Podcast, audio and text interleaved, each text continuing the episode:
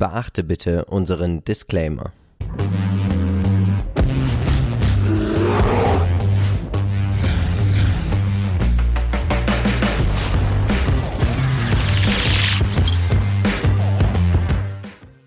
Hallo und herzlich willkommen zu einer neuen Folge des Aktienchecks. Wir sind Philipp und Marcel von Modern Value Investing. Und natürlich werden wir auch heute wie immer versuchen, dich mit aktiven Investmentideen dabei zu unterstützen, mehr Rendite zu erwirtschaften. Wenn auch du keine Investmentideen mehr verpassen möchtest, dann abonniere gerne unseren Kanal und aktiviere die Glocke. Marcel, unsere Community hat bei Facebook natürlich wie immer hervorragend abgestimmt. Oh ja. Und über welche fünf Unternehmen werden wir denn heute sprechen? Fastly soll heute mit dabei sein, The Trade Desk, darauf freue ich mich ganz Ja. persönlich. BioNTech ist mit dabei, Berkshire Hathaway und Baidu zum Schluss. Und wir fangen jetzt direkt an mit Fastly. Viel Spaß! Fastly ist ein Unternehmen, das Echtzeit Content Delivery Network anbietet. Marcel, was bedeutet das denn? Ja, es macht das Internet schneller. Das heißt, wenn du zum Beispiel einen Netflix-Film schaust Mm. Ja. und dein Nachbar auch und der daneben auch und der Gegenüber auch und so Ja. weiter und so fort, ist das Netz natürlich relativ belastet und die Server sind natürlich auch belastet. Insofern sind Was? die Knotenpunkte Ich dachte dann immer, Internet praktisch. kommt aus der Steckdose. Ja, ja, das ist äh, häufig so. Mhm. Aber tatsächlich ist das eine Art Schnittstelle oder ein, ein Punkt, der das quasi wieder beschleunigt und da hilft Fastly, indem das Ganze da als Knotenpunkt nochmal beschleunigt Also Art- Datenraten durchschiebt. Es ist so, als wenn du eine zweispurige Autobahn auf eine dreispurige ausbaust. So könnte man das Richtig vereinfacht verstanden? sagen. Ja. Gut, was sind die aktuellen News? Und es gibt eine Kooperation mit einem Unternehmen, in das ich selber auch gerne nochmal investieren möchte. Du bist ausgestiegen, du bist nicht mehr mit dabei, Okta oder? war ich lange nicht. Mhm. Also einmal kurz, aber das ist schon eine Weile her. Und ja, es gibt eine Kooperation zwischen Fastly und Okta für ein gemeinsames Angebot zum Identitätsschutz gegen Sicherheits- und Betrugsrisiken ohne Beeinträchtigung der Benutzerfreundlichkeit. Und das ist natürlich nochmal cool, wenn man das als Mehrwert natürlich den Kunden anbieten kann. Also natürlich Okta seinen Kunden anbieten kann, hey, du kannst das Fastly-Netzwerk nutzen und Fastly seinen Kunden anbieten kannst, Mensch, wir geben dir dank Okta noch mehr Sicherheit. Und ich glaube, das ist auch das, was wir immer mehr und mehr sehen werden in dieser Branche. Man sieht immer so diese Verwebung, es wird immer mehr und mehr, es wird immer mehr und mehr Kooperation geben. Und das ist natürlich Chance für beide hier zu wachsen und neue Kunden auch zu erschließen, oder? Ja, klar. Ich nehme euch gleich nochmal an die Hand für einen Sidekick, denn Mhm. Okta hat ähm, jetzt zum Donnerstag auch präsentiert ein neues Produkt. Müssen wir jetzt noch tiefer einlesen. Auf äh, Investorentag hatten sie Mhm. und haben da quasi nochmal ein neues Produkt gelauncht und der Aktienkurs ist da auch nochmal richtig in die Höhe gegangen. Na dann, schade, dass du nicht mehr investiert bist. Ach, schon länger nicht. Schauen wir uns mal an, wo werden eigentlich die Umsätze erzielt? 100% davon in der Cloud. In den USA 67,6% der Umsätze im Bereich Asia Pacific 15,1%, Europe 11,3% und alle anderen Länder der Welt 6%.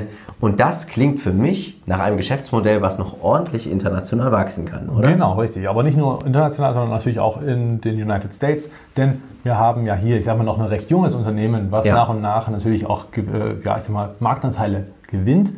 Die Konkurrenten werden wir uns ja nachher nochmal angucken, aber hier hat man, denke ich, schon noch viel Potenzial. Und sie sind auch ein hervorragender 5G-Play. Das darf man gar nicht vergessen. Also das Internet muss ja immer schneller und schneller werden, auch wegen 5G, wegen der Datenübertragung. Schauen wir uns den Trader Fox Wachstumsscore an. 8 von 15 Punkten, was wird bemängelt? Und das ist ja eigentlich so häufig bei Wachstumsunternehmen. Das ist das EPS-Wachstum, weil man am Anfang alles investiert in Umsatzwachstum. Der Chart, der wird bemängelt, da wirst du gleich noch ein bisschen was dazu sagen. Wir sehen die Durchschnittsperformance der letzten zwei Jahre, gibt jedem Anleger recht. 84,78% im Schnitt, also mehr als verdoppelt. 2019 1000 Dollar zum IPO investiert, hätten dir gegeben 2816 Dollar, also doch schon relativ schön und den Börsenwert von 7,778 Milliarden Dollar finde ich jetzt nicht übertrieben teuer, wenn man immer sieht, welche Unternehmen manche oder wie manche Unternehmen auch an der Börse betrie also bewertet sind, oder? Ja, absolut, genau. Weil auch bei den Umsätzen natürlich sind die Umsätze noch nicht riesig, ja, die Ja. steigen nach und nach und natürlich ist auch hier immer mal Überraschung äh, mit ja, zu vermuten, ja, und da ist man auch immer relativ konservativ. Insofern der, Ver- ja, der Verlust normal für, ich sag mal, so ein stark wachsendes Unternehmen, hast du völlig recht. Man will ja Marktanteile gewinnen, den Kuchen so groß wie möglich für sich äh, machen. So, jetzt Butter bei der Fische. Was sagst du uns heute zum Chart? Ja, im Chart ist es so ähnlich, wie wenn du als alter Mann oder, oder als untrainierter Mensch eine ganz, ganz hohe Was ich ja nicht Stufe, Ja, ja, was du nicht bist, aber wenn ich manchmal richtig viele Stufen gehen muss, weil richtig hoch gehe, richtig hoch, Ich muss erstmal eine Pause machen. Ja, du bist ja hoch hinausgezogen. Ja, richtig. Jetzt mittlerweile geht's, aber wenn ich jetzt angenommen 20 Stockwerke hochlaufen müsste, dann würde es mir so gehen wie dem Fastlead-Chart, denn der ist stark gestiegen und der ist jetzt erstmal in der Seitwärtsphase. In einer Erholungsphase, die zwar extrem volatil ist, man sieht das, äh, von der roten Linie bis hoch zum Hoch sind halt schon einige Prozente Fast- dazwischen. fast 100.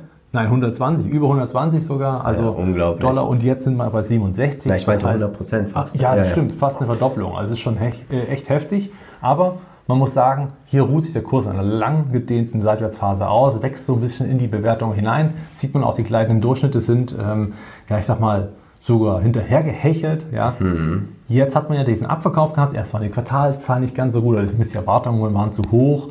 Jetzt dann noch der Tech-Rücksetzer. Das hat alles dazu geführt, dass man die rote Linie nochmal getroffen hatte und jetzt eben nochmal bestätigt hatte. Es ging wieder hoch und jetzt wird es wichtig, ob man über die grüne Linie drüber gehen oder nicht. Das wäre dann im Prinzip wieder der Ausbruch und das Signal, dass man wieder in Richtung ja, Hochs in dieser Seitwärtsphase laufen kann.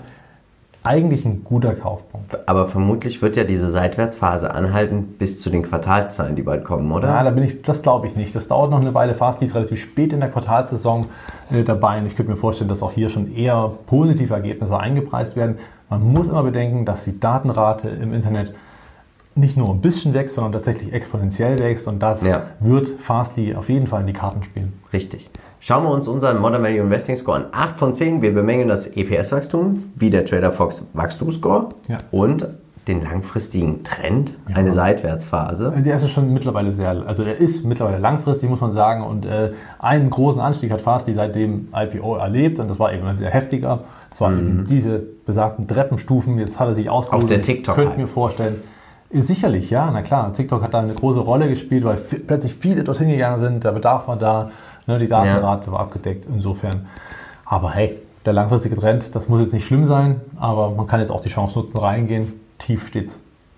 Schauen wir uns an, die Peer Group, und die haben wir mitgebracht. Cloudflare, 117% gestiegen in den letzten Jahren. Akamai, warst du auch mal investiert. Peter hat auch eine Analyse dazu geschrieben. Link dazu gibt es natürlich wie immer in den Show Notes.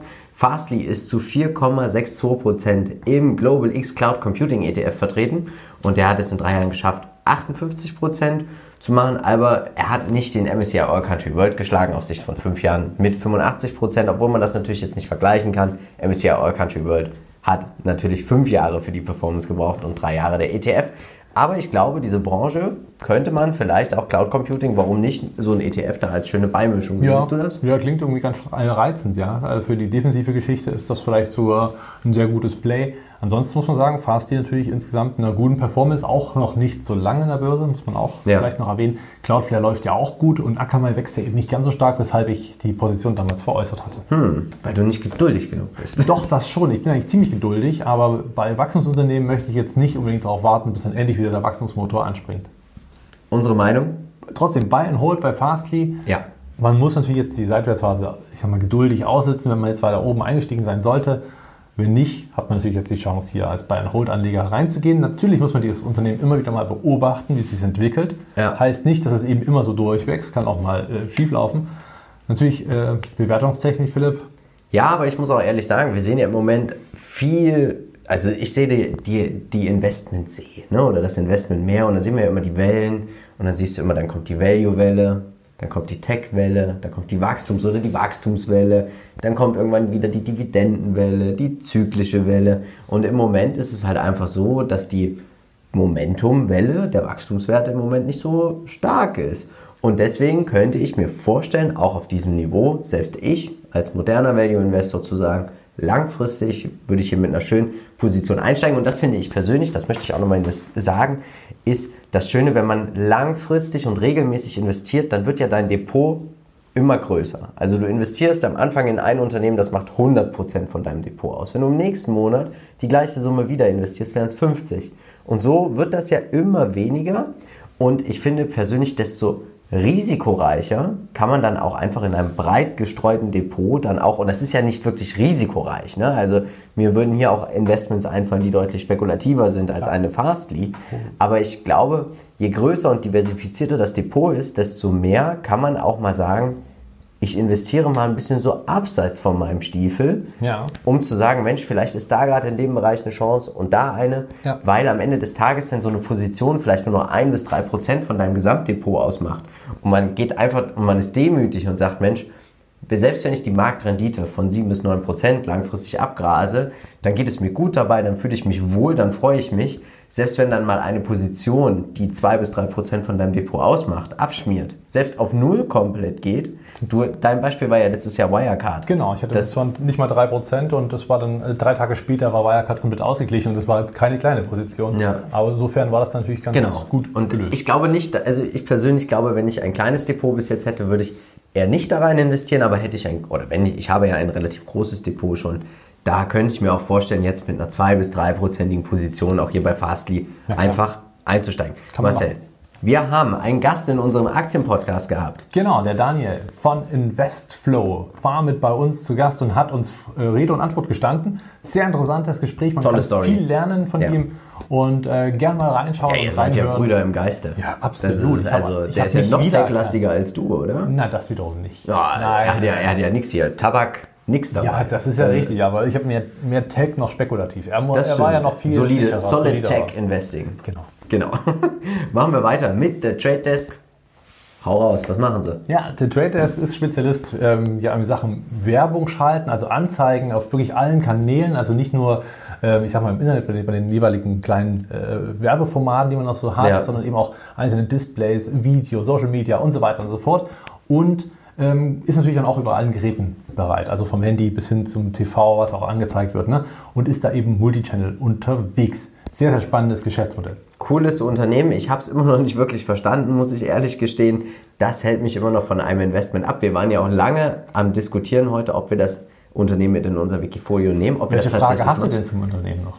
Ja, wie sie wirklich Geld verdienen. Ja, sie verdienen äh, Geld, indem sie die Dienstleistung ihrer, ihrer Kompetenz zu sagen, wenn du jetzt als Werbender deine Werbung schalten möchtest, können wir die kanalisieren, dass du genau deine richtigen Kundengruppen findest. Kann man- also, also- sprich, kon, äh, dass du dann wirklich auf, keine Ahnung, jemand, der sich für Autos interessiert, und du bist jetzt Automobilhersteller, möchtest natürlich nicht, dass deine, deine Online-Anzeige, nein, du möchtest ja nicht, dass deine Online-Anzeige ganz pauschal durch das ganze Internet Mhm. fliegt, sondern eben doch relativ getrackt an diejenigen, die sich für ein Auto aktuell interessieren. Aber das kann ich doch genauso gut auch bei Google selber einstellen. Eben nicht, weil sie ja dieses Tracking nicht mehr machen wollen. Ah. Und jetzt ist eben jetzt die Riesenchance, dass der Trade Desk hier wirklich noch viel, viel mehr Qualität bieten kann und insofern da noch gefragter ist in Zukunft.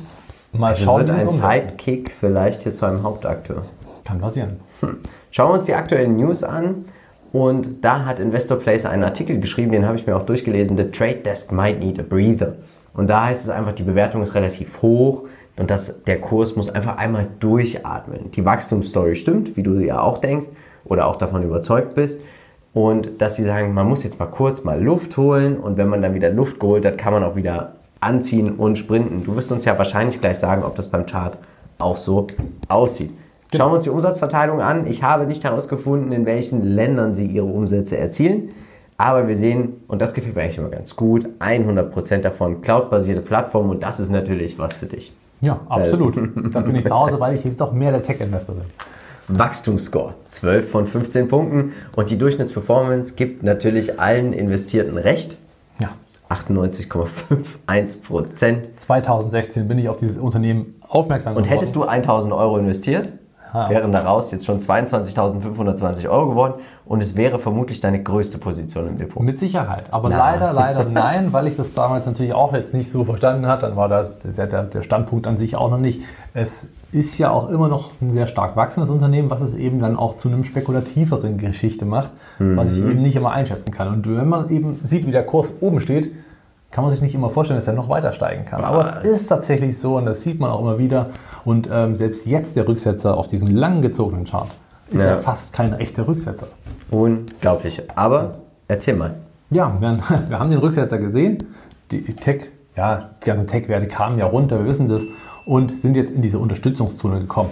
Das Upgap, was wir hier in Mitte im Bild sehen, das, äh, also der Kurssprung quasi nach tollen äh, Meldungen, wurde jetzt also nochmal geschlossen, wurde nochmal bestätigt jetzt in den letzten Wochen und jetzt sieht man hier diese gelbe Linie und das ist im Prinzip der kurzfristige Abwärtstrend. Heute, zum Tag der Aufnahme, wurde diese Linie schon durchbrochen. Das heißt, dass eigentlich ein Kaufsignal generiert wird oder wurde und eben jetzt dann die Käufer in den Markt kommen könnten. Ungefähr 40% Chance bis zum 40%. Allzeithoch. Ja. Und wie schnell geht dann sowas? Ja, das ist unterschiedlich. Es kann sich natürlich, es zieht sich natürlich über mehrere Wochen hinweg. Tage. Wenn jetzt nicht irgendwelche starken Meldungen das Ganze nochmal pushen oder vielleicht auch drücken, ja. Vielleicht kommen ja die Quartalszahlen, wenn sie es schaffen, ein positiv zu überraschen. Die Techies sind noch mal ein bisschen später in der Quartalsaison. Hm, na gut. Modern Value Investing Score. Wir haben nichts auszusetzen. Tatsächlich nicht. Also alles, was man so durchgeht, ist im Prinzip positiv. Und ähm, ja, selbst Gewinne sind ja da. Ja, das ist natürlich schon mal wichtig. Wir haben mitgebracht als Peer Group Adobe, weil sie bieten sowas ähnliches an ihren Online-Shop-Betreibern, die über die Adobe-Plattform das abwickeln. 408%, Alphabet, sie bieten Werbung an, 186% und die Nielsen Holdings wurde mir angezeigt bei meiner Recherche. Die machen ja ganz normale Marktforschung noch, also die würde ich hier doch eher mal in Klammern setzen. Der Cabot Equity Growth ETF hat der Trade Desk zu 11,5% drin. Guter Mann. Das, ja, der ETF hat sogar 15% in vier Monaten geschafft. Also das ist auch schon enorm. Der Trade Desk unglaubliche 2191%. Ja. Und ich glaube, eins sind wir ja einig, dass diese Story weiterhin gespielt werden kann. Einfach deswegen, Ja. weil natürlich immer mehr Werbung mit äh, Ja, ja, da auch sein digital wird. Es wird- wird digital, vor allen Dingen auch mehr ja. kanalisiert. Die Qualität ist im äh, Augenschein. Und es ist immer noch billiger als so ein platter Werbespot, der im Prinzip für jeden da ist. Also je nach Produkt ist natürlich wieder abhängig davon. Und man muss ja sagen, dass jetzt die Reopening-Geschichte hier nochmal eine große Rolle spielt. Denn Ja. wer ja auch endlich wieder arbeiten kann und darf, weil das Geschäftsmodell wieder intakt ist, der kann auch endlich wieder Werbung machen für seine Produkte. Also kommt hier die Reisebranche, die Gastro auch wieder dazu. Wird spannend. Wir drücken allen Investierten die Daumen, dass das natürlich so weitergeht Danke, auf die Philipp. nächsten 2000. Ach, du bist jetzt Ich bin dabei. ja investiert, ja. Ah, ich dachte, hm, Ja, hm. habe ich nicht zugehört. Na Disclaimer gut. Buy and Hold ist unsere Meinung. Ich kann jeden verstehen. Du hast mich auch ein bisschen jetzt auch schon mehr und mehr überzeugt. Ich werde mir das Unternehmen aber jetzt versprochen nochmal näher anschauen. Das KGV, bei- wenn das Wachstum stimmt, 91,8. Das müssen wir einfach dann auch ignorieren. KUV von 16,1 auch ignorieren. KBV 13,8. Also die fundamentale Bewertung lassen wir jetzt mal weg. Ja, KBV ist ja auch irrelevant bei Ja. den Tech-Unternehmen. Buy and Hold. Ja, Buy and Hold kann man machen, hat sich auf jeden Fall gelohnt in der Vergangenheit. Für Trader auch interessant, denn man sieht ja immer mal so eine Chartformation wie heute. Ja. Kann natürlich dazu führen, dass man mal zum guten Zeitpunkt einsteigt, ohne zu viel Zeit zu verlieren mit einer Seitwärtsphase. Spekulation natürlich, dass man hier auch ein Gewinner ist von dieser ganzen äh, Geschichte, die Google jetzt eben nicht mehr anbietet. Und Facebook dann wahrscheinlich Facebook, auch irgendwann. also, also grundsätzlich, dass dann natürlich die Kanalisierung, das Tracking der Menschen durch Datenschutzgründen eben nicht mehr geschieht. Das könnte Ja. für die Trade Desk in die äh, Finger spielen, wenn sie es denn eben schaffen. High Growth sehen wir auch. Ja, auf jeden Fall. Also die Zahlen, Fakten sprechen für sich. Aber das ist ja auch das Schöne an der Börse. Man muss sich nicht verrückt machen, wenn man etwas verpasst. Ne? Also ich kann immer noch ruhig schlafen, indem ich sage, ich muss mich damit noch ein bisschen beschäftigen. Kann ich auf jeder Party tanzen. Genau. Jetzt kommen wir zu BioNTech in, aus Mainz. Sehr schön. Sie sitzen an der Goldgrube. Und ich habe dir ein Bild geschickt, als ich da vorbeigefahren bin. Sie sind ein in Deutschland ansässiges, ansässiges Biotechnologieunternehmen und sie sind natürlich enorm bekannt geworden. Eine tolle Story auch der Gründer durch natürlich ihren Impfstoff auch gegen Covid. Ich habe auch den von BioNTech bekommen. Und du hast ja gesagt, du hättest ja am liebsten, würdest du ja äh, Johnson Johnson bekommen, damit du nur einmal zum Arzt gehen musst. Da schlagen zwei Herzen Mhm. in mir. Natürlich würde ich technologisch lieber die mRNA-Impfstoffe nehmen, aufgrund der noch weniger auftretenden Nebenwirkungen. Natürlich auch, weil ich die Technologie super geil finde. Also ich hatte gar nichts. Da bin ich ganz ehrlich. Andererseits möchte ich natürlich nur einmal zum Arzt, weil ich natürlich auch Zeit ist Geld, ja. Deswegen ist Johnson Johnson so mein heimlicher Favorit. Egal, am Ende des Tages hat BioNTech was richtig Gutes hinbekommen. Cool. Und ähm, Auch, dass wir das in Deutschland geschafft haben. Ne? Man sagt ja immer, die Deutschen können nichts anderes außer Auto bauen und ob man das noch so gut kann, Fragezeichen. Also richtig schön, dass wir so ein tolles Unternehmen dazu haben. Jetzt gab es die Frage von den Motley Fools. Why didn't Pfizer and BioNTech stocks soar after their COVID vaccine achieved 100% efficiency in kids?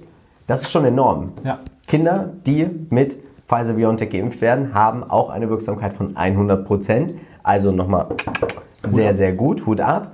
Aber warum ist der Kurs nicht explodiert? Und da schreiben die Motley Fools in ihrem Artikel, dass sie einfach sagen, dieses Unternehmen ist gelaufen die letzten Monate. Da ist so viel eingepreist, dass das nicht mehr überraschend ist. Ja, also alleine die Nachricht, dass man daran überhaupt prüft, hat ja schon den Ich glaube, man angehoben. hat es auch gar nicht, aber groß in den Medien dann nochmal das Ergebnis habe ich nicht gelesen in ja, den Medien. Es ist auch immer die gleiche Sau, die da durch, durch das ja. Dorf getrieben wird. Ganz einfach deswegen, weil man natürlich ja vorher schon gesagt hat, man arbeitet dran und äh, man, man, testet jetzt an den äh, Kindern.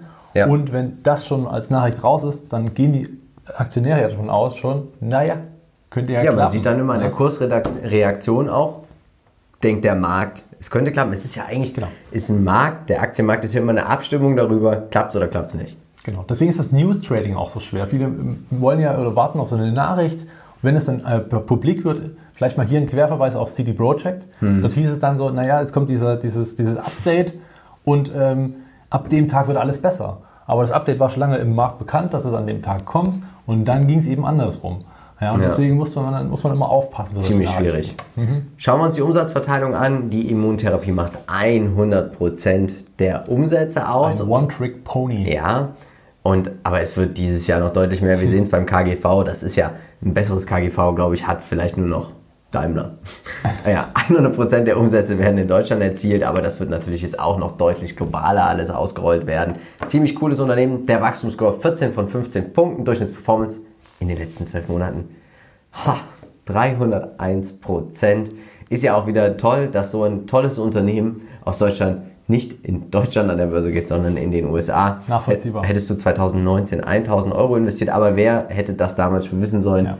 Wären daraus 7.957 Euro geworden. Das Spannende ist ja, dass BioNTech nicht gibt wegen der Corona-Pandemie, sondern eben ja. 2019. Also sprich, bevor das Ganze äh, überhaupt richtig begonnen hatte, diese Krise, sind sie an die Börse gekommen und dann ging es auch schon ganz gut nach oben, weil wir natürlich auch ein paar andere in der Pipeline haben. Die dürfen wir hier nicht vergessen. Ganz wichtig, ja. dass man hier natürlich ähm, ja, Impfstoffe entwickeln möchte gegen Krebs, gegen andere Krankheiten.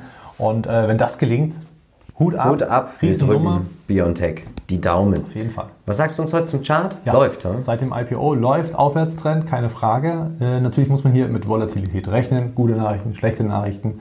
Ja, also da zum Beispiel hier Pfizer möchte jetzt selber äh, mRNA mit ähm, ja, angehen. Das ganze Thema ist natürlich nicht so gut für BioNTech, aber am Ende des Tages ist jetzt natürlich die Frage, wie es weitergeht. Die mhm. Bewertung ist schon recht hoch. Man sieht es jetzt auch am Kurs, dass immer wieder Gewinnmitnahmen an ja, Richtung Allzeit hoch drücken. Und wir haben ja auch eine Market Cap von über 20 Milliarden 24 Euro. Milliarden. Also wir haben hier ein Dickschiff. Ja. Das wäre ja schon fast DAX-Kandidat. Das wäre ein DAX-Kandidat. Unglaublich. Unser Modern Value Investing Score, 10 von 10 Punkten mit Sternchen. Genau, Umsatzwachstum ist natürlich so eine gewisse Geschichte. Ja, man wächst jetzt extrem stark hoch, mhm. um dann in den nächsten Jahren natürlich wieder abzubauen. Denn dann ja. ist natürlich die Nachfrage nach einem Impfstoff nicht mehr, also für Corona, nicht mehr ganz so gegeben, also vor allem nicht mehr ganz so hoch auf einmal, weil dann natürlich schon eine gewisse Verbreitung da ist. Es werden mehr Impfstoffe kommen. Ja. Das ist ja gleich das nächste. Also die Konkurrenz ist ja hoch und ähm, da ist vielleicht auch der günstigere dann ausreichend, weiß man nicht. Dann ist John Johnson und AstraZeneca vielleicht noch äh, im Fokus. Deswegen ist es hier ganz wichtig zu betonen, sollten die Sachen, die in Phase 3 sind, aktuell in der Pipeline, also gerne mal auf die Webseite schauen, sollten diese Sachen irgendeine Zulassung bekommen, dann ja. ist das in Ordnung, weil dann gibt es neue Umsätze, die wieder stark steigen. Wichtig ist aber auch zu erwähnen, dass Unternehmen, die im Pharmabereich zuständig sind, tätig sind, 80 Prozent der Unternehmen scheitern in der Phase 3. Ja. Das ist ganz, ganz wichtig. Ja, genau. Also die Studiendaten dauern natürlich viel länger als bei einem Corona-Impfstoff. Ja. Das ist natürlich eine ganz andere Geschichte. Das Krebs ist viel, viel komplexer, ist sehr viel äh, schwieriger zu bekämpfen und äh, viel, viel wandlungsfähiger als so ein Coronavirus, weshalb es eben hier schwierig ist, das zu entwickeln. Es dauert viel, viel länger. Und wenn es eben dumm kommt, erst 2025 vielleicht erstmal die Phase 3 äh, zum Ende läuft, dann kann es natürlich sein, dass bis dahin die Umsätze wieder eingebröckert sind und dementsprechend auch die Kapitalisierung ja. und auch der Kurs damit natürlich nach unten fällt. Als Peer haben wir mitgebracht Moderna Ähnliches. und CureVac aus Tübingen, 63 Prozent im Vergleich zu den anderen nur. Ja. Und BioNTech ist, habe ich jetzt nicht gefunden, ob sie im Vaneck Vectors Biotech ETF mit dabei sind, aber Moderna ist mit dabei und deswegen habe ich die hier auch mit aufgeführt. Alle außer CureVac haben es bis jetzt geschafft, den MSCI All Country World out zu performen. Ich könnte mir aber vorstellen, dass CureVac hier dennoch auch es schaffen könnte, bald den MSCI All Country World mit einer Zulassung out zu performen. Was ja. denkst du? Ja, aber wobei ich, auch CureVac ist schon hoch bewertet. Ja. Ich glaube, die Zulassung ist auch hier schon eigentlich eingepreist. Es wird dann sicherlich nochmal einen Kursschub geben, aber ich kann mir nicht vorstellen, dass der Kurs dann dadurch explodiert.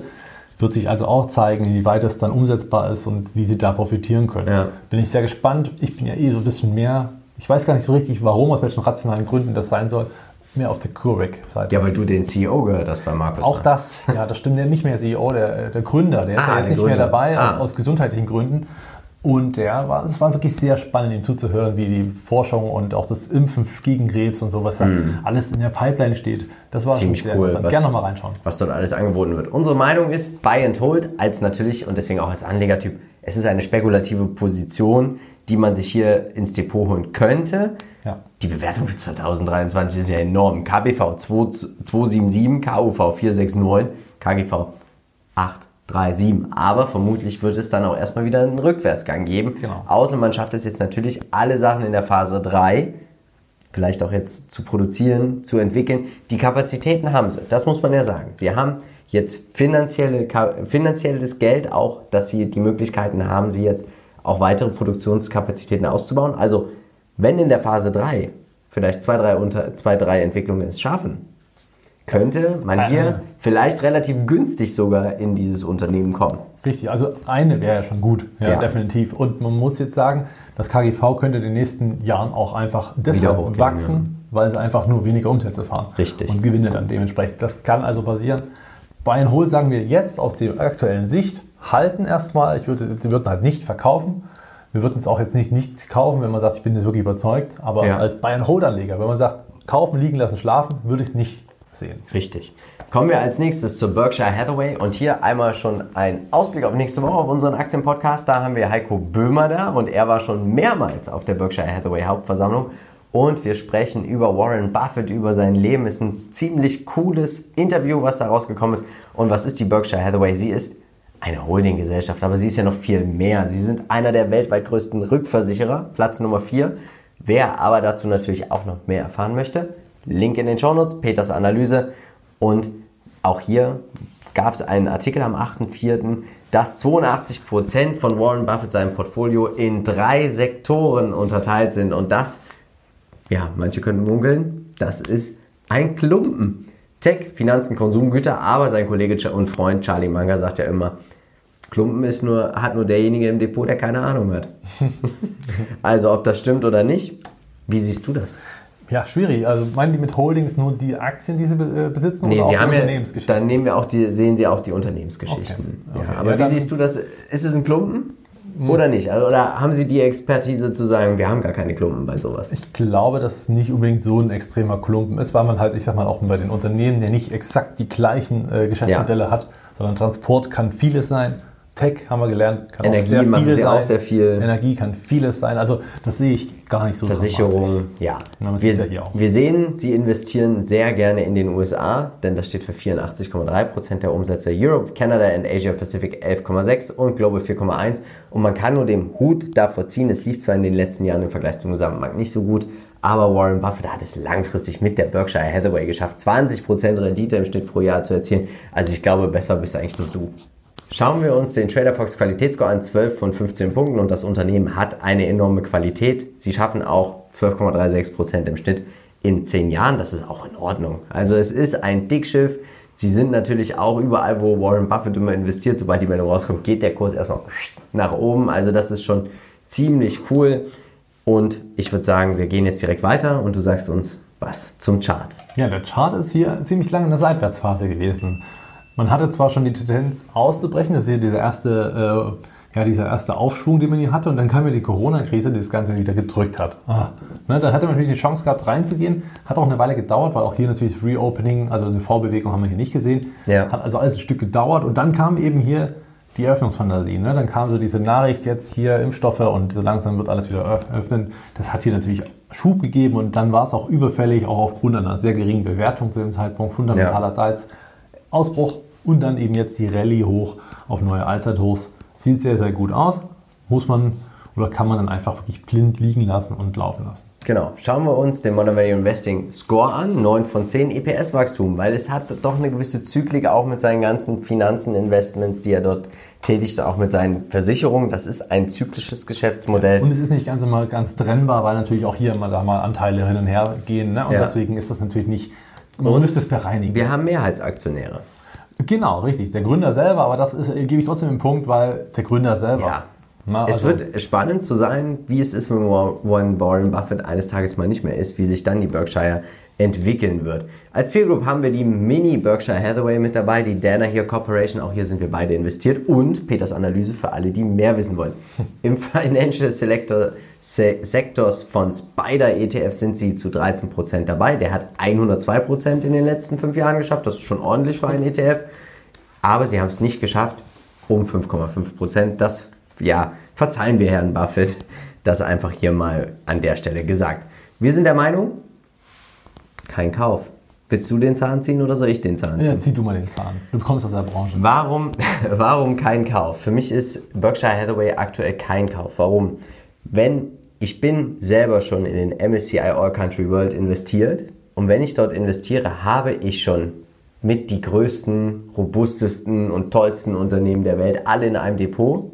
Und es ist ja auch das, was Warren Buffett selber sagt. Er sagt, er würde jedem empfehlen, der sich nicht so tief mit Aktien auskennt wie er, einfach einen ETF zu kaufen und sich zu freuen. Das würde er selbst seiner Frau auch empfehlen, wenn er nicht mehr da ist, das ganze Vermögen aus den Aktien zu nehmen und ab in einen ETF. Das ist so, also, und so muss man das auch mal sehen. Und ich glaube, Warren Buffett würde mir auch recht geben, dass eine sehr, sehr schöne Alternative zu seiner Investment Holding einfach auch der MSCI All Country World ist. Ja, doch, dem ist ja nicht viel hinzuzufügen. Ja. Dazu, sag ich mal, ist die Bewertung trotzdem noch relativ attraktiv, Ja. finde ich jetzt von Berkshire Hathaway. Man kann natürlich langfristig trotzdem, ich kann jeden verstehen, der hier kauft und dass ich halte Ja, wenn man- ich wenn- total blind, ist mir völlig egal, ich lasse das Ja. Unternehmen laufen. Natürlich ist die Alternative MSCI World immer äh, präsent, vielleicht auch besser. Oder man sagt, man möchte ein solides, aktiv gemanagtes Basisinvestment aus den USA. Ja, könnte Ja? man auch sagen. Also bei einem Hold-Anleger ist natürlich trotzdem geeignet, hätte sich ja auch gelohnt in der Vergangenheit. Ja. Eine Spekulation, insofern hast du es mit äh, angesprochen, dass für den Fall des Ablebens von Warren Buffett ist natürlich dann spannend, wie es dann weitergeht. Wir drücken die Daumen, dass es noch 100 Jahre dauert. Value-Investoren kommen natürlich auch hier auf die Kosten. Ja, natürlich. Warren Buffett kauft immer schön eigene Aktien zurück. Sie investieren auch mit der Zeit. Sie gehen auch mit der Zeit. Coca-Cola ist nicht das einzige Investment. Sie haben Apple, Sie haben Amazon. Ja, aber diese kleinen Investments sind ja gar nicht das Größte. Ne? Das ist das Wichtigste bei Berkshire Hathaway ist ja wirklich die ganzen großen Unternehmensbeteiligungen, nicht Genau. die Aktien, die sie halten. sondern die Versicherung. Wie gesagt, der viertgrößte Rückversicherer. Wir haben ja mal einen Podcast gehabt mit jemandem von der Hannover Rück. Da auch nochmal gern reinhören. Er erwähnt dann auch häufiger nochmal die Berkshire Hathaway. Zu guter Letzt, Baidu ist die führende chinesische Suchseite im Internet. In China natürlich, also das Google von China, so kann man sagen. Und ja, die waren natürlich enorm in den Schlagzeilen, weil Bill Huang, das ist der Hedgefondsmanager des Family Offices, Archegos Capital, musste ordentlich Aktien verkaufen und er musste Aktien für 20 Milliarden Dollar verkaufen. Ja, was ein Desaster war das überhaupt. Also auch Tencent Music, ja, äh, Viacom, CBS Ja. war mit dabei. Also ganz viele Unternehmen, die dann hier zwangsverkauft werden mussten, weil, weil das Unternehmen Er in hat sich Schieflage geraten verzockt, ist. Er hat ja. sich verzockt und dass das heute sagen noch so passieren kann. Also auch Max Die Credit Koch hat sich, Suisse hat sich richtig ja aufgeregt und Credit Suisse hat ja also völlig daneben gelegen. Aber die sind auch bei allem, habe ich die Woche gehört, in einem Podcast sind die immer dabei. Also es gibt keinen Skandal, wo die Credit Suisse nicht beteiligt ist. Ja, naja, und jetzt ist man zufrieden, dass zumindest die Dividende nicht äh, ausfällt bei Credit Suisse, Oh. sondern tatsächlich nur gesenkt wurde. Man muss halt alles noch gut verkaufen können. Naja, selber schuld, wer in solche Unternehmen investiert. Ne? Man ist Baidu Core, macht 73,5% der Umsätze, dann Ikihi oder hattest wie auch immer, das erzählt. ist das Netflix von Ah. äh, China. coole Kombination. Ja, vor allen Dingen, weil man natürlich hier komplett von, ja, von diesem Trend noch mit profitieren kann. Und man kann natürlich auch Ikihi selber kaufen. Mhm. Wie gesagt, unter Vorbehalt, wenn einer weiß, wie das ausgesprochen wird, bitte unbedingt Sendet mal, uns äh, eine Sprachnachricht bei Instagram. Ja, genau, das wäre mal sehr einladend. Ich nenne es jetzt einfach mal Ikichi. Und äh, für den Fall, dass äh, die weiter wachsen, was natürlich gut ist, äh, dann kann man hier auch über Baidu natürlich die sicherere Variante. Ich hatte mal Ikichi kurzzeitig im Depot. Du sprichst es gerade an, für den Fall, dass sie weiter wachsen. Und das haben wir in den letzten Jahren nicht gesehen, das Umsatzwachstum. Und deswegen kommt der Wachstumsscore auch auf nur auf 9 von 15 Punkten. Und die Durchschnittsperformance in 8 Jahren 10,79 Prozent. Uff. Aber auch nur beschönigt aufgrund des letzten Aufstiegs. Der Ja. wäre ja gar nicht gewesen, wenn man nicht gesagt hätte, dass man jetzt in E-Mobilität gehen möchte. Ach so. Ja, das hat nämlich den Auslöser gebracht. Ich hatte Baidu sehr lange schon auf der Watchlist. Auch weil, weil ich wusste, klar, die Umsätze sind zwar jetzt erstmal gesunken, aber der Werbemarkt wird auch in China wieder anspringen. Und äh, Ikichi wird sicherlich auch noch seinen Beitrag haben. Und dann gibt es ja noch andere Beteiligungen, Ja. das darf man nicht vergessen. Äh, Baidu ist ja schon eine äh, relativ große Holding, auch im KI-Bereich, sehr, sehr interessant. Also vielleicht hat man doch hier ein paar versteckte Asset Plays Genau, man hatte in auch der eine, Gesellschaft. eine ganz klare Unterbewertung, als der Kurs so in diesem Tal war. Ja, das werden wir Ja. gleich nochmal sehen. Aber grundsätzlich, glaube ich, ist Baidu trotzdem langfristig noch ein sehr interessantes Unternehmen. Schauen wir uns den Chart an. Ja, Interessant. Genau, also unten, da habe ich immer mal überlegt, Mensch, gehst du jetzt mal rein, machst es, aber man muss halt lange warten, bis da was passiert und dann, gut, konnte man nicht rechnen, dass sie heute auf morgen die E-Mobilität ansprechen und dass das dann auch gleich so Was, die anspringt. haben sich ja mehr als verdreifacht. Richtig, in kurzer Zeit, nur aufgrund dessen, dass man sagte, dass man jetzt die E-Mobilität angeht und Baidu hat natürlich die finanziellen Möglichkeiten, das muss man sagen, und natürlich auch die Möglichkeiten, mit anderen zu kooperieren. Ja, das ist ja wirklich unglaublich. Big Tech in China. Aber ja, dann ging der Kurs extrem in die Höhe und wie es halt immer so ist, wo es extrem in die Höhe geht, wo wir eine Fahnenstange sehen, dort gibt es dann auch einen starken Abverkauf. Baidu hatte ich im Chartcheck am Montag, also da auch gerne mal reinschauen. Und daher muss man sagen, abwarten. Noch ist der Kurs am Fallen und diese, Ja. dieses grüne Kästchen ist da die Unterstützung. Dort hat der Kurs schon mal seinen Auftrieb wieder gefunden und jetzt, naja, kommen dann noch die gleitenden Durchschnitte da, dahinter und dort wird Wir sehen ja Kurs auch die. Voluminas, die gehen ja richtig hoch. Das ist richtig, ja gerade auch verkauft. Natürlich, weil äh, jetzt natürlich, wie du schon Archegos, gesagt hast, ja. Archegos musste ähm, ja, vergolden, und, also nicht vergolden in dem Fall. ähm, und das war natürlich noch hohes Volumen, klar. Und jetzt muss man halt schauen, der Kurs muss sich beruhigen. Auch er ist eine lange Treppe gestiegen, sehr, sehr schnell die Treppe hochgestiegen und muss jetzt erstmal stark pausieren. Unglaublich. Der Modern Value Investing Score kommt auch nur auf magere 6 von 10 Punkten. Also da gibt es deutlich bessere Unternehmen. Wir haben kaum Umsatzwachstum, wir haben kein EPS-Wachstum, die Margen schwanken, wir haben CAPEX steigt auch nicht. Also charttechnischer Einstieg ist auch nicht gegeben. Und deswegen glauben wir, wir haben ja auch mit Alphabet in der Peer Group einfach ein Unternehmen, was zehnmal besser gelaufen ist als Baidu in den letzten fünf Jahren. Und Ja. da gibt es auch zehnmal bessere Gründe. Ja, und es gibt noch deutlich bessere Chinese Stock, wie ich finde. Ja. Also wir hätten Tencent, es gibt Alibaba, es gibt Shady.com, sehe ich alle insgesamt, die Ja. haben sich besser, besser bewiesen und wachsen auch weiterhin ohne irgendwelche Probleme besser. Ja, wer das ganze Thema China Technology spielen möchte, kann das mit dem ETF von Invesco machen. Der hat in einem Jahr 49% gemacht. Also der ist auch auf dem besten Wege dahin, den MSCI All Country World out zu performen. Unsere Meinung ist ganz spekulatives Buy and Hold auf einem mit einer kleinen Position. Was würdest du sagen, Depotposition in dieser Größe? Wie viel Prozent vom Gesamtdepot? Also definitiv nicht mehr als 3%, einfach Ja. schon deswegen, weil Baidu hat, wie gesagt, die Einzelteile sind wahrscheinlich mehr wert als Baidu selbst. Ja. Baidus Zukunft sieht wahrscheinlich auch rosig aus, man hat trotzdem ordentlich Cash Mhm. und kann sehr viel machen, KI und die ganzen Trends und wenn es scha vielleicht schaffen sie sogar den E-Mobilitätsmarkt aufzu, äh, ja, aufzubauen, dann ist das ja alles ganz super und dann hat man natürlich eine super Chance. Ne? Du siehst ja auch KUV, KBV, sieht ja Das alles ist ja super also aus. für ne? Value-Investoren eigentlich ein gefundenes Fressen, aber es gibt ja auch die sogenannte Value Trap. Also aufpassen, dass wir hier nicht eine, ja, vielleicht eine kleine Falle haben. Genau, bisher Buy-and-Hold-Anleger sind nicht so auf die Kosten Nee. gekommen, aber könnte natürlich werden, wenn die Plays aufgehen. Das ist Ja, natürlich dann auch gleich wieder natürlich. die Brücke zum Spekulieren, denn es ist eine Spekulation, ob das alles aufgeht, gerade auch E-Mobilität. Ja. Und für Trader natürlich auch geeignet. Wir drücken natürlich allen, die eingestiegen sind, einsteigen werden oder auch investiert sind, die Daumen. Jetzt ist natürlich wie immer die Frage, wer darf es eigentlich als nächstes sein? Bei Facebook die Abstimmung für den nächsten Aktiencheck nächste Woche startet nämlich genau jetzt. Und Marcel, jetzt gibt es den schönsten Teil wie immer, 10.000 Euro und wir sind gespannt, wie du investieren würdest in unserer 10.000 Euro Investment-Idee und wir starten mit fast die 172 Prozent haben sie gemacht. Ich bin mit 1000, du mit 1500 Euro dabei und ich könnte mir tatsächlich vorstellen, wenn sie bis zum nächsten Depotrückblick nicht so weit wegrennen, maybe, man sollte niemals nie sagen, ich glaube, das Tech-Unternehmen im Moment, ja, doch, man kann hier einsteigen, ich, ja, antizyklisch kaufen. Genau. Das ist immer wichtig. Nicht dem Markt hinterherlaufen. Der Trade Desk. Ich bin ganz vorsichtig, du hast mich überzeugt mit 500 Euro dabei. Und ich mit 2500, weil ich halt überzeugt Kriege bin. ich überhaupt für 500 Euro noch eine Aktie?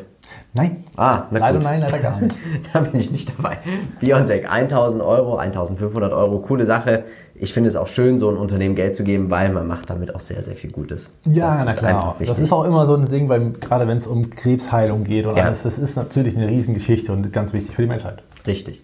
Berkshire Hathaway, wir haben schon gesagt, 0 Euro von uns beiden. Weiter geht es mit Baidu auch ganz kleine Spekulationen. Ihr seht einfach, Marcel sein Depot ist dreimal so groß, deswegen kann ich für eine 3% der Position auch nur 500 Euro investieren. Ja, in dem Falle dann hier bei dem Beispiel ist es vielleicht nicht ganz treffend ja. 3%. Da hast du natürlich recht, aber schön, dass du es erkannt hast. Ja. Dennoch muss man ja sagen, werde ich hier bei Baidu zum Value Investor.